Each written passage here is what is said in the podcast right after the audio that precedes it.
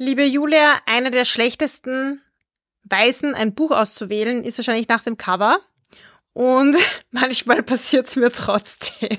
Wie geht's dir da? Auf alle Fälle, ich bin jemand, ich greife immer auf schöne Cover hin. Das zieht einfach das Auge an, es hilft nichts. Aber ich muss auch sagen, dass es mir schon oft passiert ist, dass ich ein Buch wegen des Covers ausgewählt habe und dass ich dann nicht so zufrieden war damit. Auch das Buch, das wir heute besprechen, hat ein schönes Cover. Ich beschreibe es mal kurz. Es ist ein Einkaufskorb drauf und darin eine Drachenfrucht, so diese pinke Frucht. Und das Cover selbst ist hellblau. Schaut sehr schön aus, sehr nett. Aber ich kann euch jetzt schon verraten, so nett und locker flockig, knallig, bunt wie das Cover ist der Inhalt nicht. Hallo und herzlich willkommen bei Die Buch, der feministische Buchpodcast. Die Buch ist ein Podcast über Bücher von Frauen und Themen, die uns als Menschen bewegen, aus einer feministischen Perspektive. Für Bücherwürmer und Lesefaule, für FeministInnen und alle, die es noch werden wollen. Ich bin Sophia. Und ich bin Julia. Also, das Cover hält nicht so ganz, was es verspricht. Um was geht's denn im Buch und warum ist vielleicht ein Einkaufswagen mit einer pinken Drachenfrucht nicht das richtige Cover dafür? Also ganz so stimmt das ja nicht. Es ist ein Cover, das durchaus beschreibt, worum es geht. Das Buch heißt Wandering Souls von Cecile Pin, ist 2023 im Atlantik Verlag erschienen. Es geht nämlich um die vietnamesische Diaspora, also es geht um die Flucht von vielen Vietnamesinnen und Vietnamesen in den Westen und dadurch passt es natürlich schon gut. Ist ein Einkaufskörbchen mit einer Drachenfrucht drin. Aber wie gesagt, ich habe das Buch mal am Abend angefangen zu lesen, als ich so recht müde war und eigentlich noch ein bisschen was Nettes lesen wollte, weil ich dachte, dieses Cover suggeriert mir so eine nette, lockerflockige Geschichte. Nein. Äh, so war es dann nicht. Der Anfang ist zwar noch recht, ich würde mal sagen, idyllisch. Es beginnt nämlich mit einem scheinbar ganz normalen Abendessen einer Familie mit sieben Kindern. Die Mutter kocht ein traditionelles Gericht, die Kinder decken den Tisch. Allerdings ist die Stimmung recht gedrückt, denn wir erfahren relativ bald, dass der Plan ist, dass die Familie ins Ausland fliehen wird, und zwar in die USA. Es ist Vietnam 1900 79 und wer den politischen Kontext damals kennt, weiß, dass das Land zu dem Zeitpunkt sehr stark von dem vorbeigegangenen, zum Glück aber doch von dem Vietnamkrieg geprägt ist und dass sehr, sehr viele Menschen aus Vietnam in der Zeit in den Westen fliehen. Und so will es eben auch die Familie, um die es im Buch geht. Am Küchentisch besprechen sie den Plan. Es ist so, dass die drei ältesten Geschwister, An, Min und Tan, die älteste ist 16, zuerst aufbrechen sollen und zwei Wochen später der Rest der Familie, nämlich die Eltern und die jüngeren Geschwister. Die Kinder wissen zu dem Zeitpunkt noch nicht, warum das tatsächlich der Plan ist, warum sie nicht einfach gemeinsam aufbrechen. Aber wir erfahren gleich im ersten Kapitel, dass der Vater der Familie eigentlich schon weiß, dass wahrscheinlich die Hälfte der Familie untergehen wird und dass nur der Hälfte der Familie tatsächlich das Ziel erreichen wird. Und so passiert es leider auch gleich am Anfang.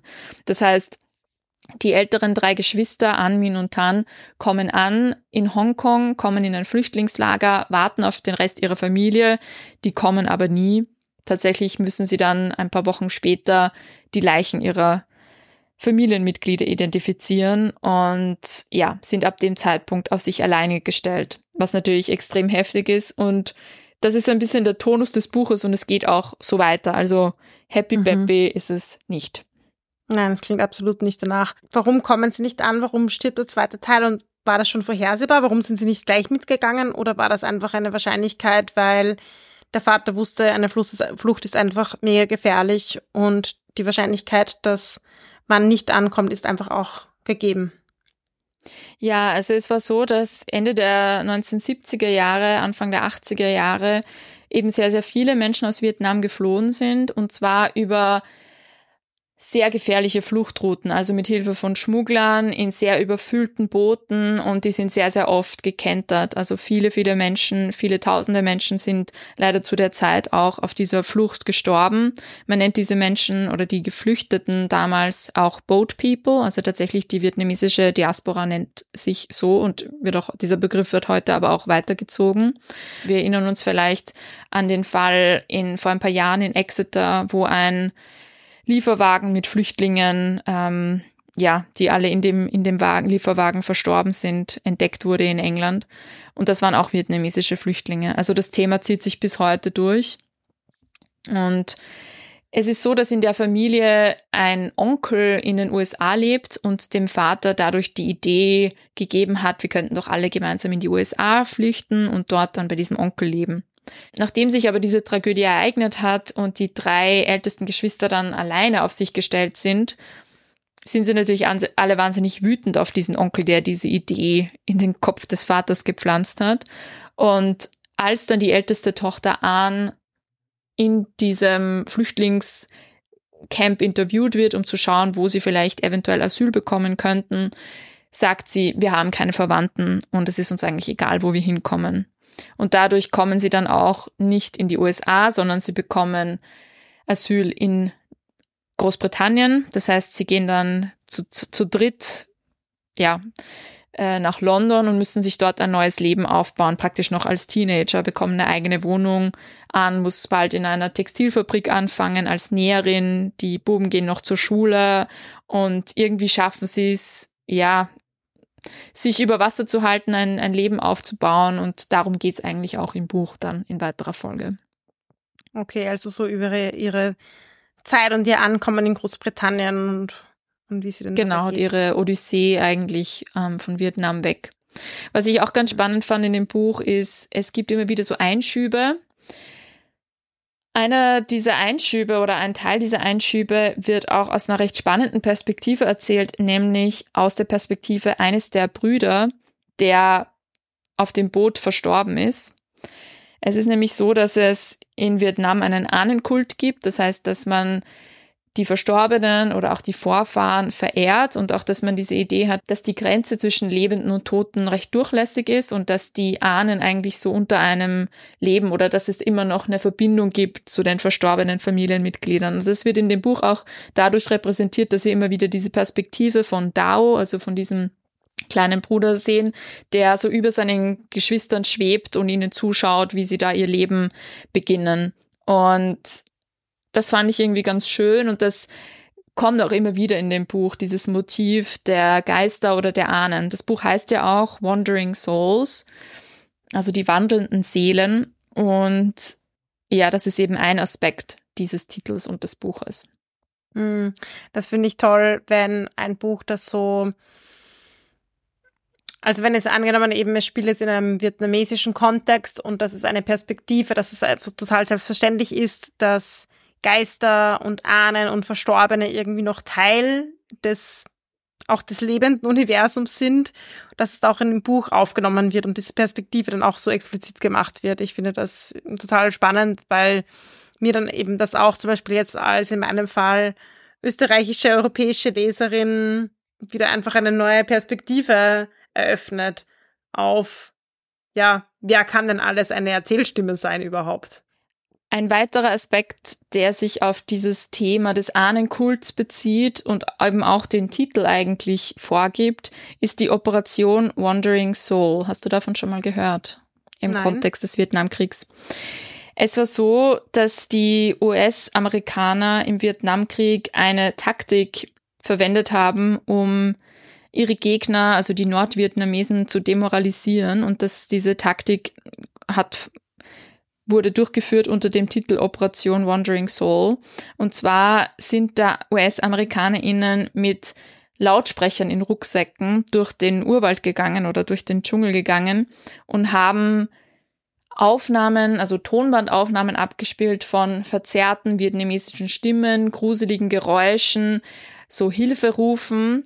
Und die Idee war, dass sie ihre GegnerInnen eben demoralisieren weil VietnamesInnen den Glauben haben, dass wenn ihre Familienmitglieder nicht an ihrem Heimatort beerdigt werden oder nicht standesgemäß oder ordentlich beerdigt werden, dass sie dann keine Ruhe finden ähm, nach dem Tod.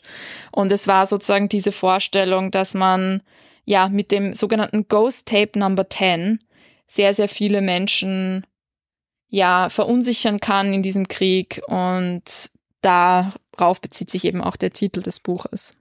Oh Gott, das ist eine furchtbare Kriegstaktik, einfach auf diese ja. so tiefen Glaubenssysteme und einfach diesen psychischen Terror auszuüben. Absolut, ja. Es gibt eben auch immer wieder Rückblenden, die diese Taktik erklären und erzählen. Und da komme ich vielleicht eh ganz kurz auf so den historischen Kontext zu sprechen, nämlich den Vietnamkrieg. Der wird im Buch so explizit nicht besprochen. Also wenn man sich jetzt nicht selber hinsetzt und nochmal recherchiert, ah ja, was war denn da eigentlich, dann bekommt man nicht so viel mit. Also auch die Familie am Anfang, als geschildert wird, wie sie in Vietnam leben, werden jetzt nicht im direkten Kontext des Krieges beschrieben der ja zu dem Zeitpunkt auch schon vorbei war. Also man muss sich da noch ein bisschen auseinandersetzen, wenn man das Thema jetzt nicht so präsent hat. Aber noch nur ganz kurz zusammengefasst, der Vietnamkrieg hat eigentlich von 1955 bis 75, da gibt es so unterschiedliche Daten, gedauert, war eigentlich ein Bürgerkrieg zwischen Nordvietnam und Südvietnam. Nordvietnam war eben kommunistisch, Südvietnam kapitalistisch und die USA haben sich ab 1964 auf Seiten Südvietnams beteiligt, weil sie so die Idee hatten, sie müssten den Kommunismus in diesem Teil der Welt eindämmen, weil der sonst ähm, in dieser Logik irgendwie übergreift auf die anderen äh, umliegenden Länder. Und eigentlich ist der Vietnamkrieg dann zu so einem Stellvertreterkrieg im Kalten Krieg geworden, weil sich eben auch die Sowjetunion und China auf Seiten Nordvietnams eingeschaltet haben. Und 1973 hat sich die USA dann zurückgezogen, nachdem sie extreme verheerende Folgen hinterlassen haben. Also ich glaube, sie haben mehr Bomben auf Vietnam abgeworfen, als innerhalb des gesamten Zweiten Weltkriegs gefallen sind. Boah. Sie haben äh, Entlaubungsmittel eingesetzt, die sogenannten Agent Orange, die natürlich die Landwirtschaft und also total verwüstet haben, aber auch ganz viele Krankheiten hervorgerufen haben. Und da ist man dann drauf gekommen, weil viele Vietnam-Veteranen dann, was nicht, Krebs oder Multiple Sklerose oder Parkinson bekommen haben. Also absurd einfach nur, wie, wie die dieses Land zerstört haben. Und auch nachdem äh, die USA dann weg war, hat der Krieg noch weiter gedauert und 1976 ist Vietnam dann vereint worden unter der Sozialistischen Republik Vietnam. Es war ein kommunistisches Regime, das auch viele Südvietnamesinnen dann in Umerziehungslager gebracht hat. Also auch danach sozusagen gab es noch weiterhin äh, sehr, sehr schwierige und gefährliche und ja, einfach sehr, sehr, sehr schreckliche Bedingungen für viele Menschen in Vietnam und die, unter diesem Kontext ist es natürlich verständlich, dass man sagt, man möchte irgendwo hingehen, wo man irgendwie besser leben kann, weil das Land war nach dem Krieg wirklich zerstört, muss man sagen. Mm. Und umgekehrt frage ich mich, wie es vielen Menschen, die dann wirklich in die USA geflüchtet sind, gegangen ist, zu wissen, ich flüchte in ein Land und ich werde dann in einem Land leben, mm. wo ja ein Teil der Aggressoren und Aggressorinnen herkommt. Also dieser Gedanke muss ja auch voll heftig sein. Kommt das, ich meine, Sie sind im Buch letztendlich landen Sie in Großbritannien, aber wird das irgendwie verhandelt auch? Nicht so wirklich. Also ich weiß zum Beispiel von der Autorin Cecile Pin, ihre Familie war auch ähm, Teil dieser vietnamesischen Diaspora, hat sich aber in Frankreich angesiedelt. Und sie selber ist in Frankreich und in den USA aufgewachsen, hat dann in London Philosophie studiert und hat dann dieses Buch auch in Großbritannien angesiedelt, weil sie gesehen hat, irgendwie es gibt noch nicht so viele Bücher zu dem Thema, die auch in der UK spielen. Aber konkret weiß ich nicht, wie es VietnamesInnen ging, die dann in die USA gegangen sind. Wir wissen ja auch viel aus so Popkultur oder so, dass es auch in den USA so eine sehr große Friedensbewegung dann aufgrund dieses Krieges gegeben hat. Also ist jetzt nicht so, dass das irgendwie, wie wir wissen, von allen irgendwie gut geheißen wurde. Also ja, Na, ich weiß nicht, da kennst du dich vielleicht besser aus, auch weil du ja auch das Thema bis zu einem gewissen Grad, weiß nicht, hast du das in deinem Studium behandelt? Vietnamkrieg eigentlich sehr wenig.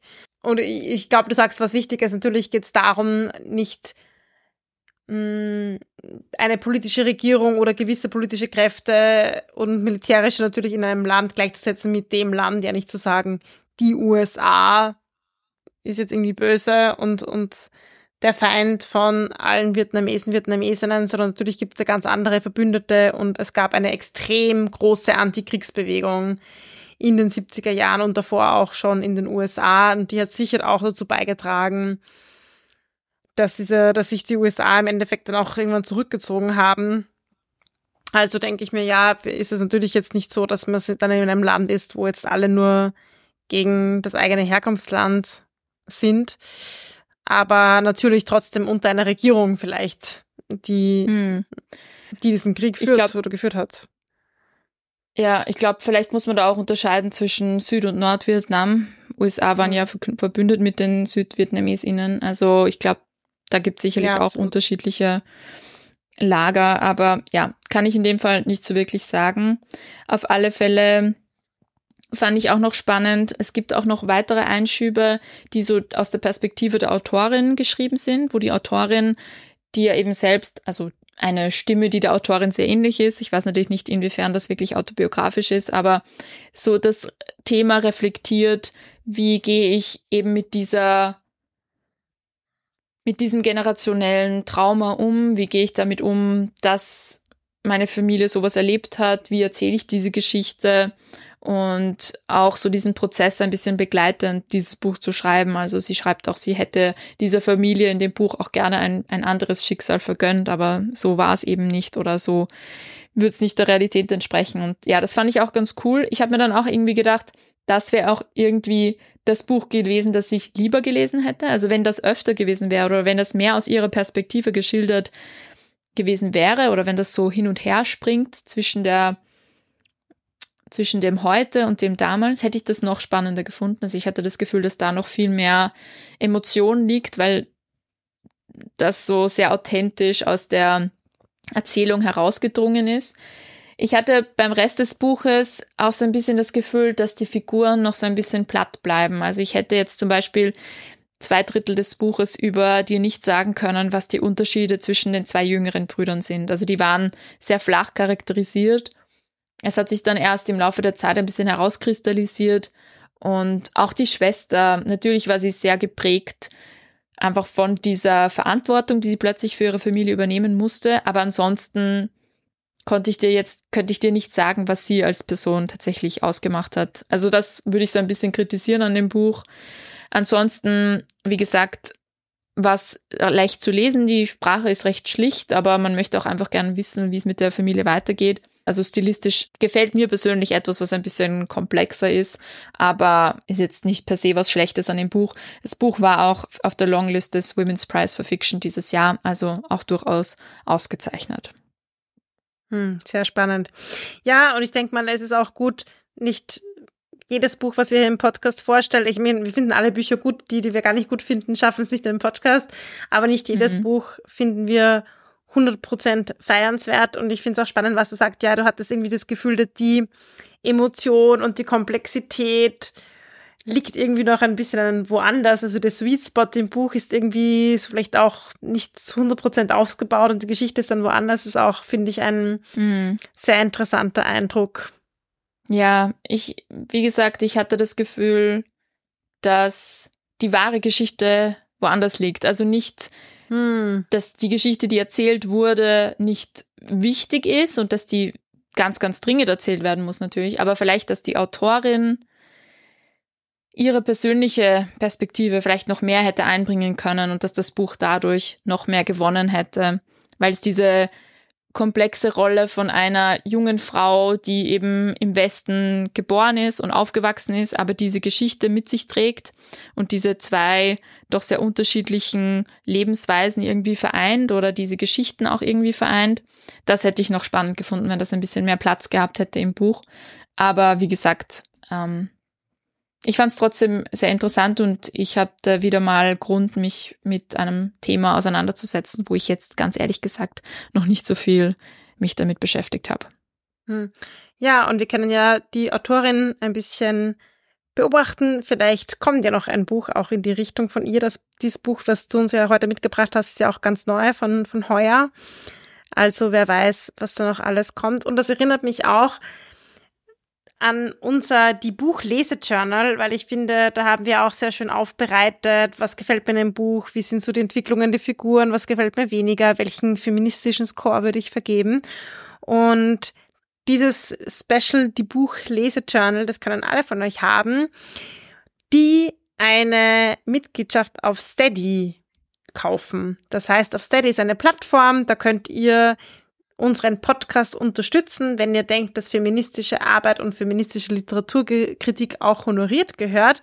Und wenn ihr uns da mit einem monatlichen Abo unterstützt, bekommt ihr viele Goodies, wie zum Beispiel, dass ihr automatisch bei Verlosungen mitmacht, dass ihr coole Bücher gewinnen könnt, aber auch eben, dass die Buchlese-Journal, es gibt einen Die Buchclub und einen Die Buchpost, also wirklich eigentlich richtig viele tolle Sachen. Würde uns freuen. Wir sind auf eure Unterstützung angewiesen, dass wir diesen Podcast machen können und glauben aber auch, dass wir euch ganz viel damit bieten können. Also schaut vorbei auf www.steadyhq.com slash die Buchpodcast und ja, findet uns auf unseren ganzen Social Media Seiten. Da verlinken wir das eh jetzt die ganze Zeit. Genau. Und wenn ihr dabei seid, auch freuen wir uns natürlich immer über ein Like oder Follow oder eine Review auf der Podcast-App, die ihr gerade benutzt. Und ja, schickt uns auch sehr gerne noch weitere Tipps. Wir haben ja zum Thema Flucht zum Beispiel schon andere Bücher besprochen. Eins, was mir jetzt konkret einfällt, ist Transit von Anna Segers, ein Buch, das mir extrem gut gefallen hat. Die Folge ist schon ein bisschen gealtert mittlerweile, weil in der Zwischenzeit auch sich der Ukraine-Krieg ereignet hat und wir damals, glaube ich, noch darüber gesprochen haben, wie weit entfernt sich das Thema Flucht manchmal in Europa anfühlt, obwohl es natürlich nicht so ist. Also ich finde es gut, wenn wir immer wieder das Thema Flucht auch updaten und uns da auf aktuelle Dinge beziehen. Genau, also wenn ihr die Folge Transit anhört, bitte bedenkt, wir haben sie, ich glaube, ja, vor fast drei Jahren aufgenommen. Ja, genau.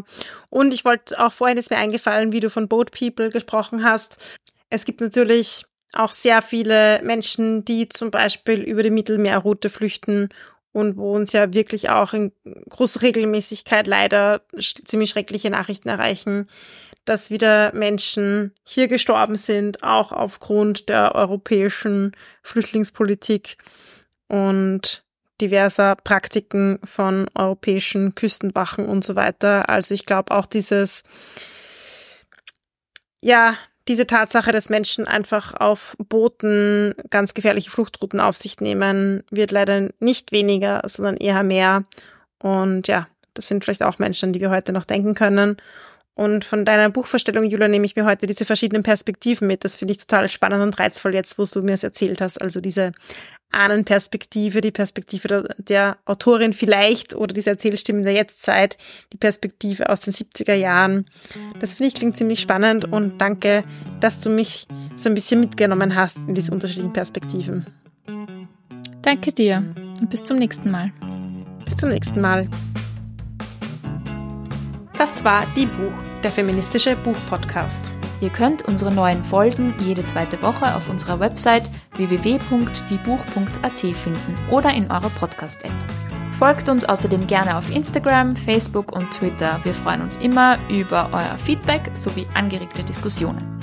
Schreibt uns dafür einfach eine E-Mail an plaudern.diebuch.at oder kontaktiert uns via Social Media. Ein großer Dank gilt zum Schluss noch der Zirkusband, die uns ihre tolle Musik zur Verfügung stellt.